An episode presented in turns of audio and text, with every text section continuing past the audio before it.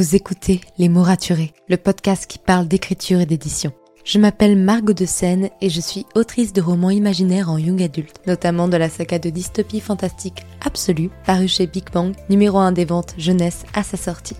Les mots raturés, c'est le podcast qui donne la parole aux auteurs et aux acteurs du monde de l'édition et qui vous aide à aller des premières idées à la publication de votre roman. C'est aussi une académie en ligne avec des masterclass et des ateliers en live chaque mois. Je vous souhaite à tous et à toutes une très belle écoute. When it comes to finding great deals on mobiles, we've gone beyond expectations at Curry's. Maybe you want the latest Google Pixel Fold. We've got all the latest models on the award winning ID Mobile and Vodafone networks. Maybe you want a better deal. We've got deals on data, trade ins, cashback, and more. See for yourself at your nearest Curry's store.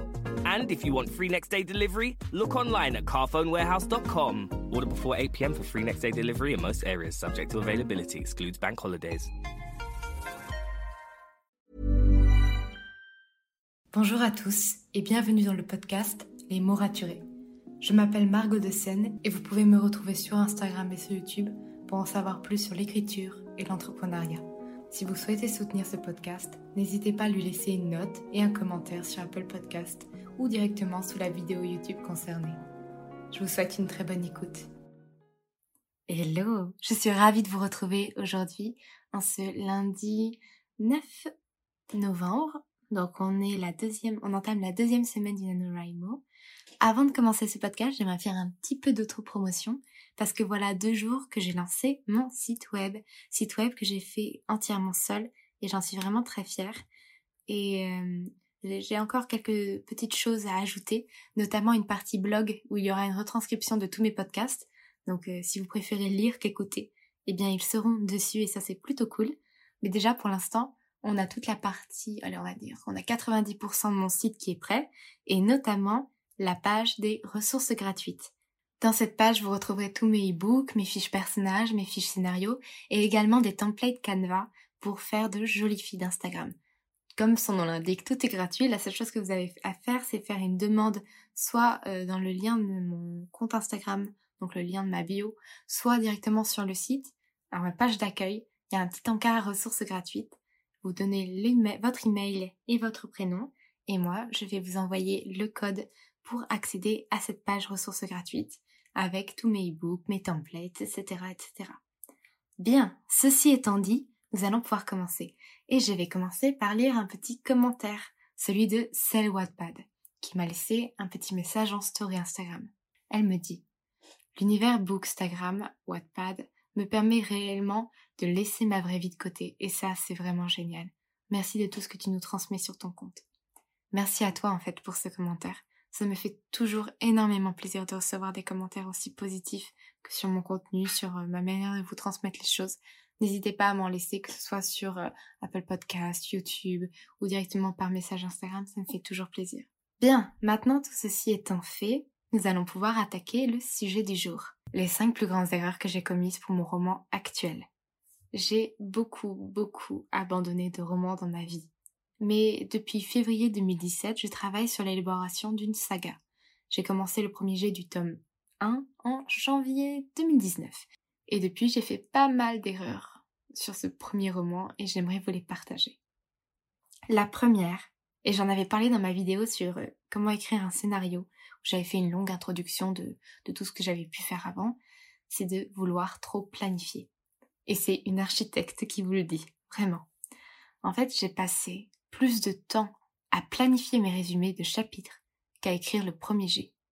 Et oui, comme je vous l'ai dit juste avant, j'ai eu l'idée de ce roman en février 2017 et je n'ai commencé à poser les mots du premier G qu'en janvier 2019, presque deux ans après. Qu'est-ce qui s'est passé en deux ans? Eh bien, pendant ces deux années, j'ai fait le travail de recherche de construction de l'univers, qui, ça, on est d'accord, c'était important, mais j'ai aussi planifié et réécrit les planifications de mes chapitres. Et ça, ça m'a pris deux ans. Comment vous dire Ces planifications de chapitres faisaient trois pages chacun, pour chaque chapitre. Elles étaient beaucoup trop détaillées. J'avais des parties de résumé de chapitres normal, mais j'avais également des parties de dialogue, des parties de description. Je décrivais absolument tout dans ces résumés. et j'ai fait une réécriture de cette planification de chapitre qui m'a pris huit mois. On peut le dire, j'ai perdu énormément de temps à vouloir trop planifier et finalement, je, cherchais à me rassurer. Il faut que je sois honnête avec moi-même. Je cherchais vraiment à me rassurer et c'était rassurant de, de faire ces résumés de chapitres sans avoir à écrire et sans se mettre la pression. Aujourd'hui, je continue de faire des résumés de chapitres et de planifier parce que j'en ai besoin, mais mes résumés font dix lignes, pas trois pages, ce qui va déjà nettement plus vite à faire et ou à modifier. Ma deuxième grosse erreur de ce premier roman a été de ne pas connaître la fin avant un bout de temps. J'ai donc passé deux ans à planifier le premier tome, ce qui est déjà pas mal. Mais dans les deux ans, il y a eu huit mois de réécriture de cette planification. Vous vous rendez compte quand même, j'ai réécrit la planification de mon roman. Qui fait ça? Euh, Moi du coup. Et eh bien pourquoi est-ce que j'ai fait ça? Parce que j'avais passé un an et quatre mois à tout planifier, mais sans connaître la fin. Vous allez me dire, mais Margot, comment t'as fait pour écrire autant, faire autant de résumés chapitres sans connaître la fin? Eh bien, parce que je faisais chapitre par chapitre et je me demandais pas du tout où j'allais. Et quand j'ai enfin cherché et trouvé cette fin, ce qui m'a pris trois jours, donc on va dire que par rapport à ces un an et demi pratiquement de planification, c'était rien, je me suis rendu compte que tout ce que j'avais fait donc c'est un an et demi de planification, n'allait pas du tout, du tout avec cette fin. Donc j'ai dû tout recommencer, ça m'a pris huit mois. Voilà. Ça, on peut dire que ces deux erreurs couplées m'ont fait perdre deux ans d'écriture. Tout simplement. Ma troisième erreur, et ça, je trouve que par rapport à tout ce que j'ai dit avant, c'est assez comique, ça a été de ne pas travailler le rythme et la structure.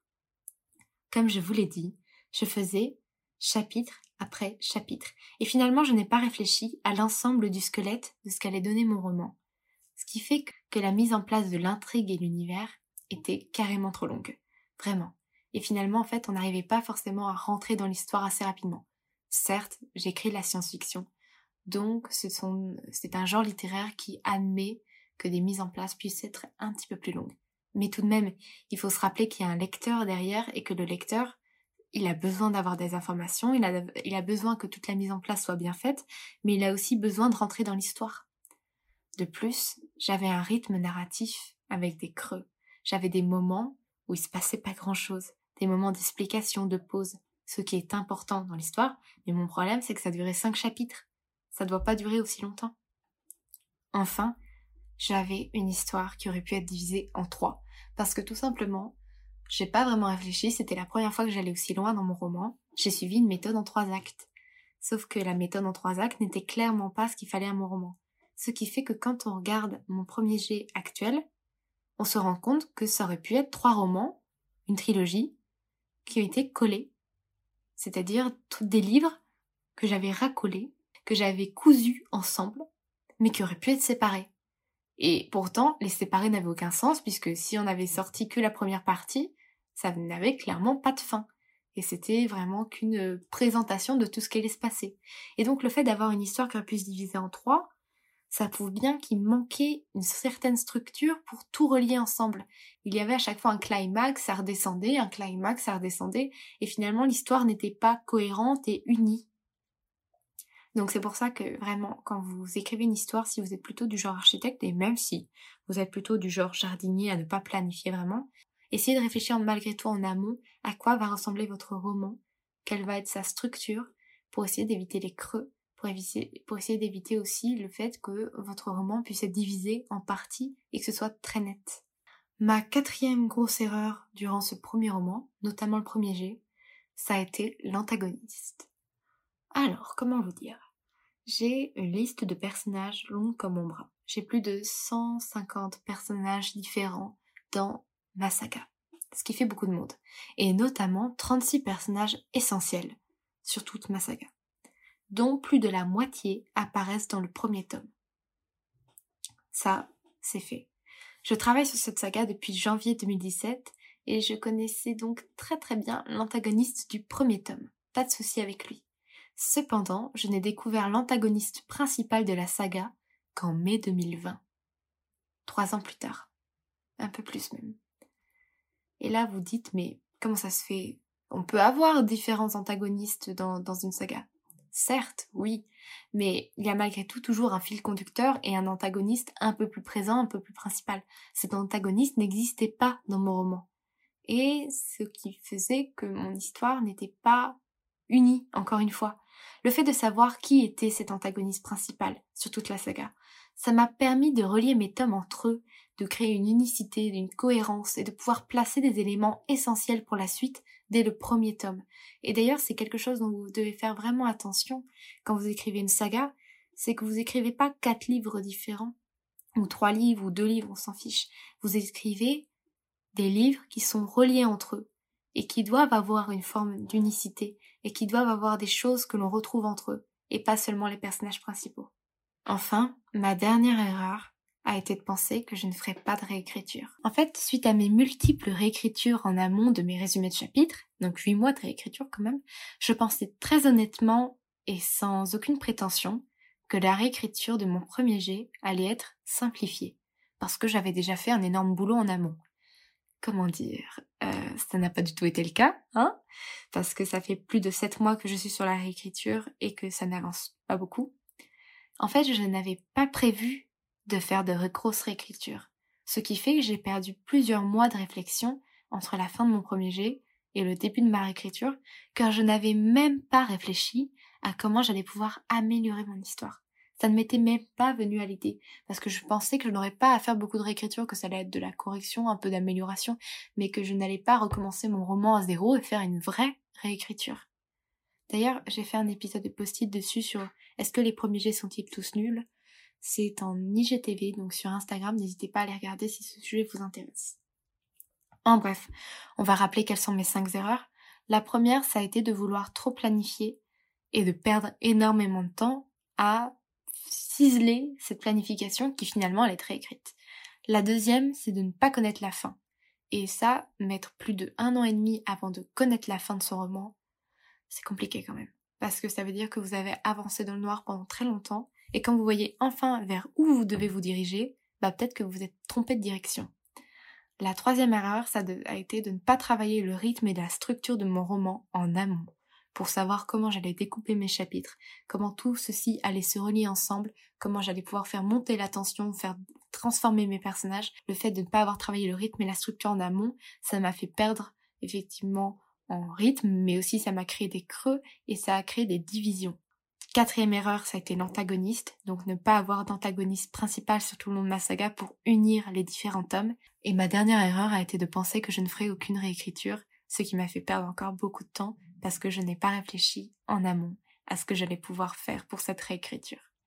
Merci d'avoir écouté cet épisode. Si vous l'avez aimé, n'oubliez pas de laisser un commentaire sur Apple Podcast ou 5 étoiles. Je vous retrouve la semaine prochaine pour un podcast où je vous explique comment écrire un épisode de podcast ou une émission de radio, parce que j'ai été présidente d'une association de radio et j'ai fait une émission hebdomadaire pendant plus de 8 mois et c'était vraiment cool, donc j'ai hâte de vous en parler. En attendant, écrivez bien, prenez soin de vous et à la semaine prochaine pour un nouvel épisode. C'était Margot et je vous souhaite une bonne journée. When it comes to finding great deals on mobiles, we've gone beyond expectations at Curry's. Maybe you want the latest Google Pixel 7. We've got all the latest models on the award winning ID Mobile and Vodafone networks. Maybe you want a better deal. We've got deals on data, trade ins, cashback, and more. See for yourself at your nearest Curry's store. And if you want free next day delivery, look online at carphonewarehouse.com. Order before 8 pm for free next day delivery in most areas, subject to availability, excludes bank holidays.